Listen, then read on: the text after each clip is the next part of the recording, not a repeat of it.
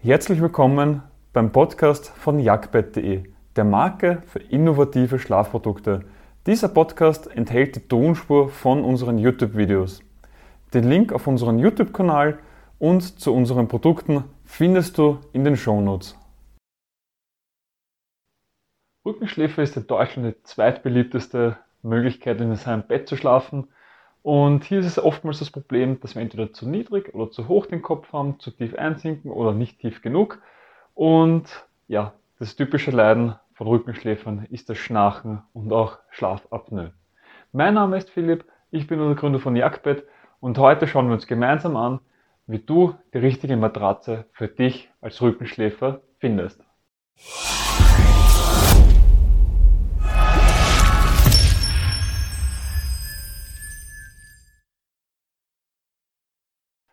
Wichtig ist zu verstehen, dass der Körper den Schlaf braucht, um wieder völlig regenerieren zu können.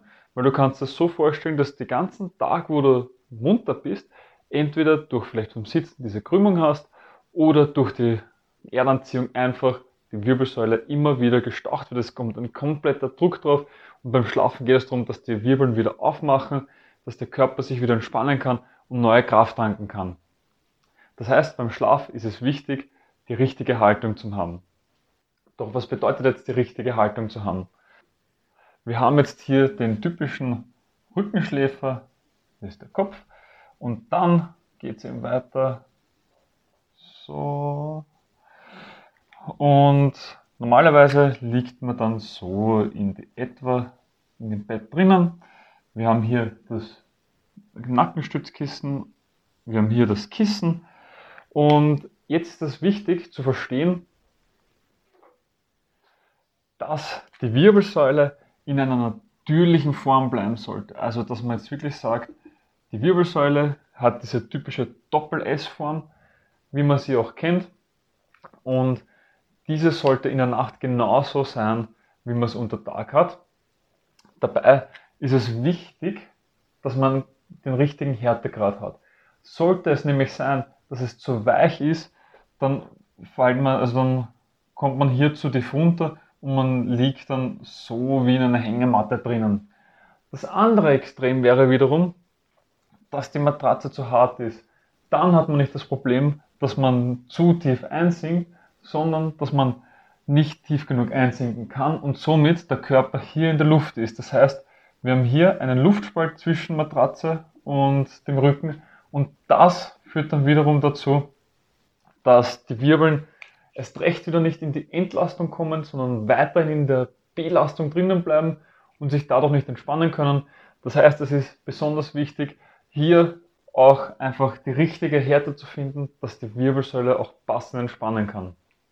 Beim Material von Topper, Matratze, Boxenbett, was auch immer, ist es nicht so wichtig, dass man ein spezielles Material verwendet. Also man kann ruhig auf Latex, Calcium, Comfortshot etc. zurückgreifen. Es ist nur wichtig, dass das Material dann wieder auf andere Dinge abgestimmt ist, ob man jetzt zum Beispiel ein ruhiger oder unruhiger Schläfer ist, ob man es in der Nacht gerne warm oder gerne weich hat. Und anhand von denen sollte man auch wirklich das Material davon wählen. Es ist aber so, dass man auch bei den fünf Zonen oder eben sieben Zonen oder was jetzt auch mehr gibt, ähm, nichts Besonderes darauf achten sollte. Weil es ist ja so, dass die fünf Zonen sich circa hier überstrecken. Also wir haben hier drei, 1, 2, 3, 4, 5. Beim 7 Zonen wäre das dann nochmals weiter unterteilt. Das heißt, es ist jetzt nicht wirklich notwendig, dass man viele Zonen hat, sondern es ist einfach nur wichtig, dass man hier ähm, schön drinnen liegt, dass es auch natürlich abgestimmt ist. Und auch wenn das Material keine wichtige Rolle spielt, sollte man unbedingt darauf achten, dass die Unterlage etwas härter ist, weil man als Rückenschläfer im Gegensatz zum Seitenschläfer etwas härter liegen muss, weil man ja nicht so tief einsinken möchte. Und es ist auch so, dass man natürlich auch noch die Unterscheidung hat in verschiedene Zonen. Wir sind immer der Meinung, dass es mindestens fünf Zonen benötigt. Alles darüber ist ein nice to have, weil bei Zonen ist es einfach so. Wir haben hier die erste Zone, danach haben wir die zweite Zone, dritte Zone, vierte Zone und die fünfte Zone. Und als Rückenschläfer braucht man das jetzt nicht so extrem wie zum Beispiel beim Seitenschläfer. Und beim sieben Zonen ähm, geht es halt einfach nur darum, dass dieser Hüftbereich einfach dann nochmal in weitere Zonen unterteilt wird. Einen viel größeren Fehler machen die Leute beim passenden Kopfkissen. Hier ist nämlich der, oftmals der Grund für ein Schnarchen oder Schlafapnoe, was viele Leute einfach vergessen, weil wir können sich das jetzt einfach mal so vorstellen. Ähm, wenn du jetzt die ganze Nacht, also wenn, der, wenn das Kopfkissen zu niedrig ist, hast du den ganze Nacht den Kopf zu nach hinten. Wenn er zu hoch ist, hast du die ganze Nacht den Kopf vorne. Und wenn du es nicht ununterbrochen mit dem Handy so dastehst, ist es eine sehr unnatürliche Bewegung und es fördert dann natürlich auch noch, wenn du den Kopf einfach nach unten gibst und dann probierst einfach zum Atmen, dann tust du dir einfach schwer zum Atmen. Nimm dir einfach kurz die Zeit und probier jetzt einfach den Kopf nach unten zu geben und einfach zu atmen und richtig runter zu pressen. Und genau das passiert, wenn du einen zu hohen Polster hast, wenn du genau hier, wenn man jetzt sagt, man hat so einen hohen Polster und die Person wird jetzt da, da wird der Kopf dann so gestaucht. Das ist jetzt natürlich ähm, nicht besonders schön, aber das passiert dann eben, hier kommt es dann zu, zu Atemnöten und das ist natürlich nicht gut, wenn man jetzt wirklich in der Nacht entspannen möchte.